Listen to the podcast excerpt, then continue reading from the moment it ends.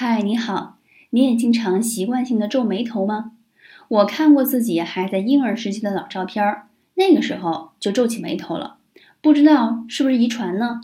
成年之后，因为总皱眉头，遇到了不少小困扰，比如总会被别人提醒你又皱眉头了，不好看。问路的时候，不管哪国人，男女老少，和我四目相对的瞬间，对方也开始皱眉头，搞得我差点买块透明胶带。贴脑门上，每天顶着出门。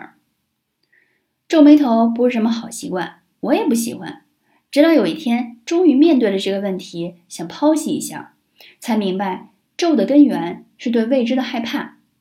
读书的时候皱，怕自己学不明白啊；和陌生人说话的时候皱，是怕对方拒绝向我提供帮助；和熟人说话皱，是怕自己表达的让人不爱听、不认可。总期待正面，害怕负面。人真的是能把自己吓死的动物。想消灭皱眉头，是否接受阳光、阴影、阴阳平衡、祸福相依就能做到了呢？